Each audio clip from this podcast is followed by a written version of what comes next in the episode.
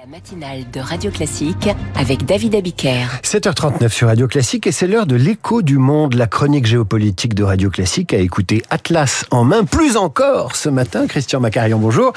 Bonjour, Puisque David. la Chine vient de rendre public, c'était il y a quelques jours, euh, sa nouvelle carte nationale de géographie et ce nouveau document officiel est une véritable provocation pour plusieurs pays de la région. Vous vous souvenez du roman captivant de Michel Houellebecq, La carte et le territoire? Ah, bien sûr. dans lequel l'auteur décrit ce que l'on croit à soi, mais que l'on ne possède pas. La Chine part du principe exactement inverse. Publier haut et fort une carte, c'est déjà mettre un pied sur les territoires convoités et y proclamer la souveraineté nationale. C'est ainsi que le 28 août, donc la semaine dernière, le ministre des Ressources naturelles de la République populaire de Chine, la RPC, a fait connaître les nouvelles prétentions de Pékin. Et toute l'Asie s'offusque devant cette nouvelle affirmation de l'impérialisme chinois. On peut passer en revue les différents pays qui s'estiment lésés. À commencer par la Russie. J'ai bien dit la Russie, au nord donc. Sur la nouvelle carte nationale de la Chine, on voit figurer l'île de Bolchoï-Ussurisk. Vous dites bien ça, hein Merci. Alors, révision générale de géographie. À environ 300 km des côtes qui bordent la mer du Japon, le fleuve Amour est rejoint par son affluent l'Ussuri. À ce niveau, on trouve l'île de Bolchoï-Ussurisk, donc qui fait quand même 300 km c'est pas un tout petit îlot. Et cette île a été incorporée à l'URSS en 1929 aux grandes dames de Pékin. On a donc fini par trouver un arrangement en 2004 à l'amiable afin de partager cette île 50-50. Or, justement, selon la nouvelle carte publiée la semaine dernière par la Chine, cette île se retrouve entièrement en territoire chinois. Exit la Russie. De son côté, Taïwan est évidemment complètement intégré au territoire de la République populaire de Chine. Oui, l'Inde, euh, le Taïwan, ce qui n'est pas surprenant du tout, euh, disparaît, avalé par la Chine. Mais là, c'est une revendication que nous connaissons par cœur. Je dirais qu'il n'y a tristement pas de surprise. Mais l'Inde, pour sa part, vient de découvrir que dans l'un de ses 28 L'Arunachal Pradesh, situé à l'extrême est du territoire indien, en bordure du Tibet et à l'est du Bhoutan, une douzaine, pas moins, de localités indiennes sont désormais affublées par la fameuse carte de noms toponymiques totalement chinois et non plus indiens. Est-ce pour cela que le président chinois Xi Jinping a décidé de ne pas se rendre au G20 qui se tient à New Delhi les 9 et 10 septembre?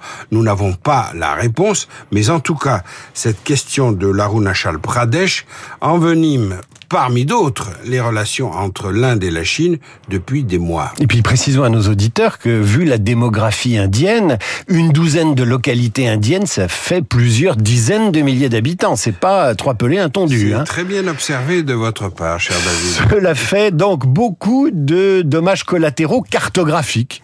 Cartographique, mais derrière la cartographie, bien sûr, la stratégie, car ce n'est pas fini. Euh, il y a une ligne dans la mer de Chine méridionale qui s'appelle la ligne en neuf traits. Cette ligne en neuf traits euh, a permis à la Chine en 1949 d'affirmer ses prétentions sur 80% de la mer de Chine méridionale en 1949. Il s'agit bien sûr uniquement d'une prétention chinoise reconnue uniquement par la Chine. Mais tout de même, si ce partage est contesté tant par les pays limi- limitrophes que par la Cour permanente d'arbitrage de l'AE, qui a donné tort à la Chine, eh bien, la Chine remet, si je puis le couvert dans la carte publiée la semaine dernière en réaffirmant sa prépondérance sur cette mer de Chine méridionale extrêmement poissonneuse entre autres choses.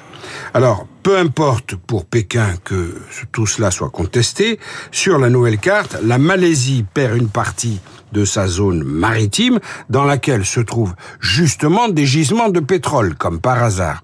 Quant aux Philippines, en voyant la mer de Chine méridionale devenir une mer uniquement chinoise, les Philippines invitent désormais les États-Unis à renforcer leur présence militaire sur leur sol et à ouvrir de nouvelles bases, ce qui, comme vous le voyez, a des implications euh, géopolitiques mondiales.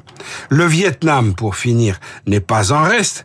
Le Vietnam s'indigne de voir les îles Spratlys et Paracels englobées par la carte de la Chine. Et on sait que les relations entre le Vietnam et la Chine ne sont pas toujours très bonnes. C'est un euphémisme. Au total, on le voit bien, Pékin a provoqué une levée de boucliers dans toute la région et même au-delà. Xi Jinping, le dirigeant chinois, serait bien inspiré de méditer cette pensée du philosophe polonais Alfred Korzybski. La carte n'est pas le territoire.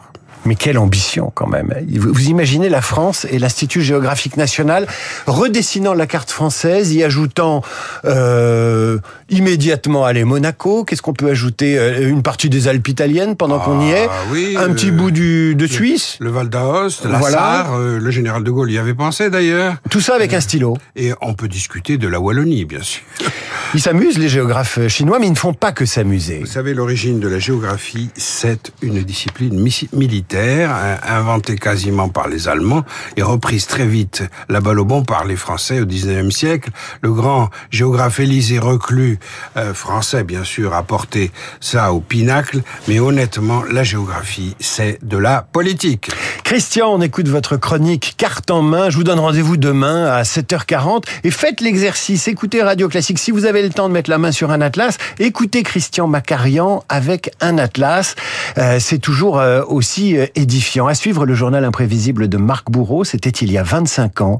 Deux étudiants à l'université de Stanford, âgés de 23-24 ans à peine, inventent le moteur de recherche Google et révolutionnent Internet et le monde.